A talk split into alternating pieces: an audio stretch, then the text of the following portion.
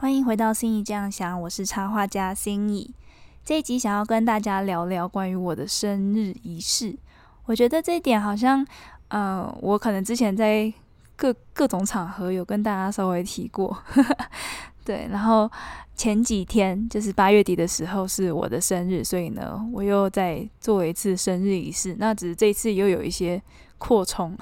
所以我想说，我来录一集跟大家完整的分享。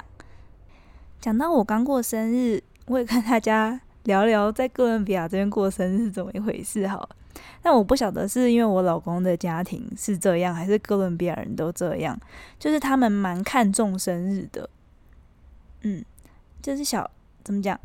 在台湾的话，应该只有小朋友会过生日吧？小朋友跟长辈，可能六十岁以上的长辈会过生日，然后他们家是不管你几岁都过生日，所以有可能，比方说。就是四十五岁的谁，或者是五十几岁的一个 uncle 之类的，然后他生日，然后是全家族哦，就是大小都聚集到他家，然后他们家族很很大，所以就会是个可能三十人以上的这种 party，然后大家还是会为这个嗯四四四五十岁的人或三四十岁的人唱生日快乐歌。然后买蛋糕、吹蜡烛，对我觉得很特别，跟台湾不太一样，还是只是跟我家不太一样。我家这个不太过生日，可我觉得我们家又比一般台湾人更加不过生日。就前几天我生日，结果我我家人好像就在台湾家人不太记得这件事情，就我妈要打电话给我，要跟我聊天。我还以为他是要打电话过来跟我说生日快乐，就没有。然后 他打电话过来之后，我就跟他聊到说，今天 Ricardo 还买蛋糕给我，blah blah blah。结果我妈就说：“哎呦，对哦，你生日哦。”对，反正我台湾人家还是这种路线，就所以导致我也是，我其实不太在意生日，然后经常会，呃，不是经常会忘记，就是不太会就是大肆庆祝这种，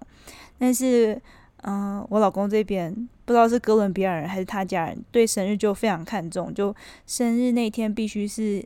你，你要能够感觉到你是全世界就是最重要或最受祝福的人这种感觉，所以全家族就会每个人都会送上就是祝福简讯，那祝你有一个很愉快的一天，有一个很棒的一年，叭叭叭，嗯，你是我们很重要的家人，啊，你非常的独特，你怎样讲，叭叭叭。大概是这种，嗯，然后甚至他们在一早，就是可能你刚起床那个时候，就因为他有他爸妈还会打电话过来，然后一接起电话，他们就开始唱生日快乐歌，英文版唱完唱西文版，对，反正他们家或者是哥伦比亚人对生日其实非常看重，嗯，但对我个人来说，因为。不知道这是因为台湾还是因为我们家人，反正我们不太就生日不太是一个就是大家一起庆祝啊，或者是很接嗯接受到大家的全面祝福的这种时刻，所以对我自己来讲，我的生日比较是这是一个时点，然后我要做一个打卡，或者是做一个回头审视自己的动作，就是这是一天我可以完整的。留给我自己的一天，就是呃有点仪式感的这种感觉。嗯，从这样的角度来看待生日，我其实每年在生日的时候都会给未来的自己，来年一年后的自己写一封信。这个仪式已经维持了有十年了。我刚才看了一下我的信箱，最早的一封是二零一二年开始的。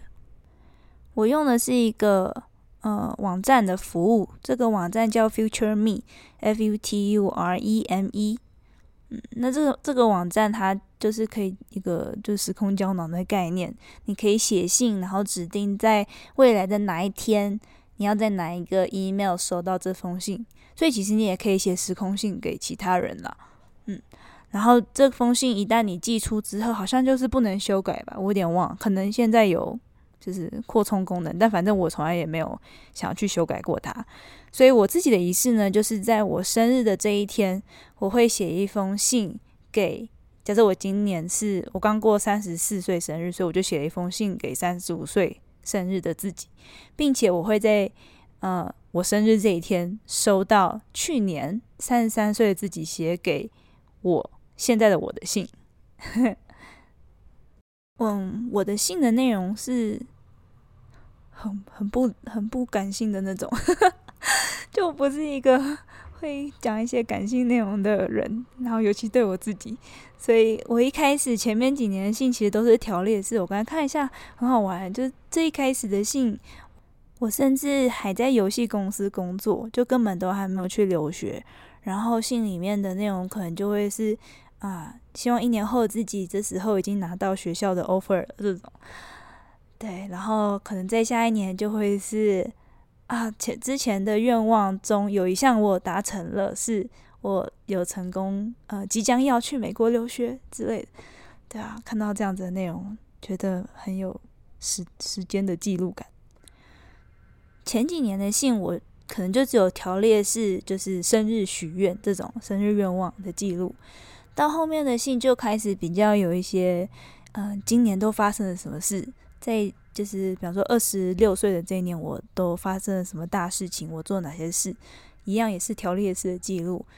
然后第二部分呢，就会是对来年的期许，然后一样是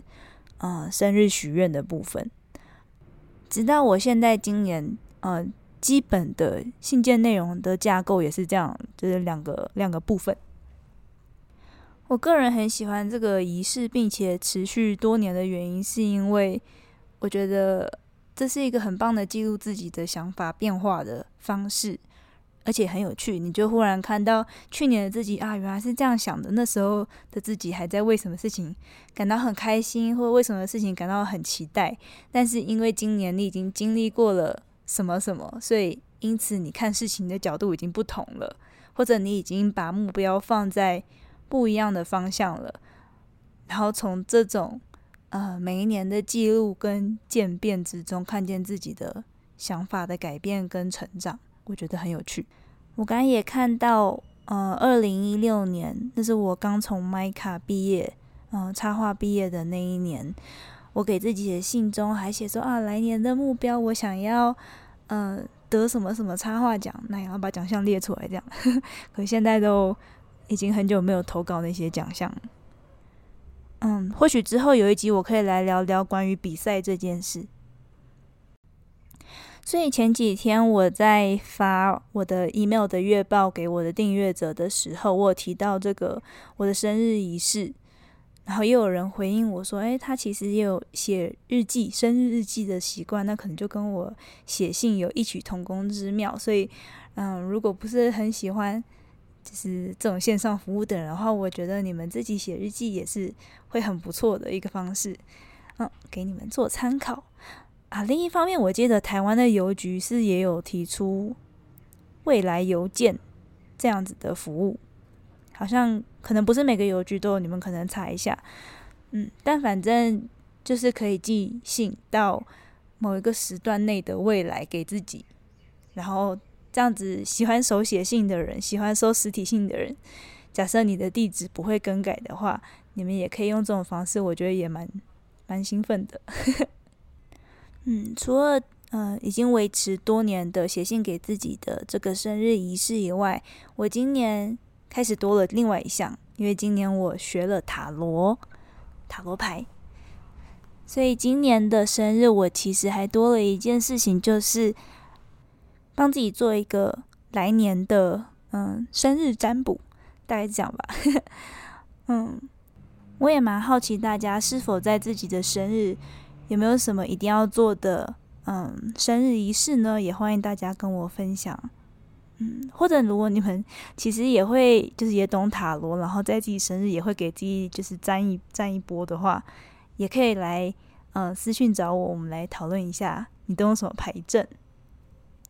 好，那一样最容易找到我的地方是我的 IG，我的 IG 账号是 C 星以 C C I N Y E E，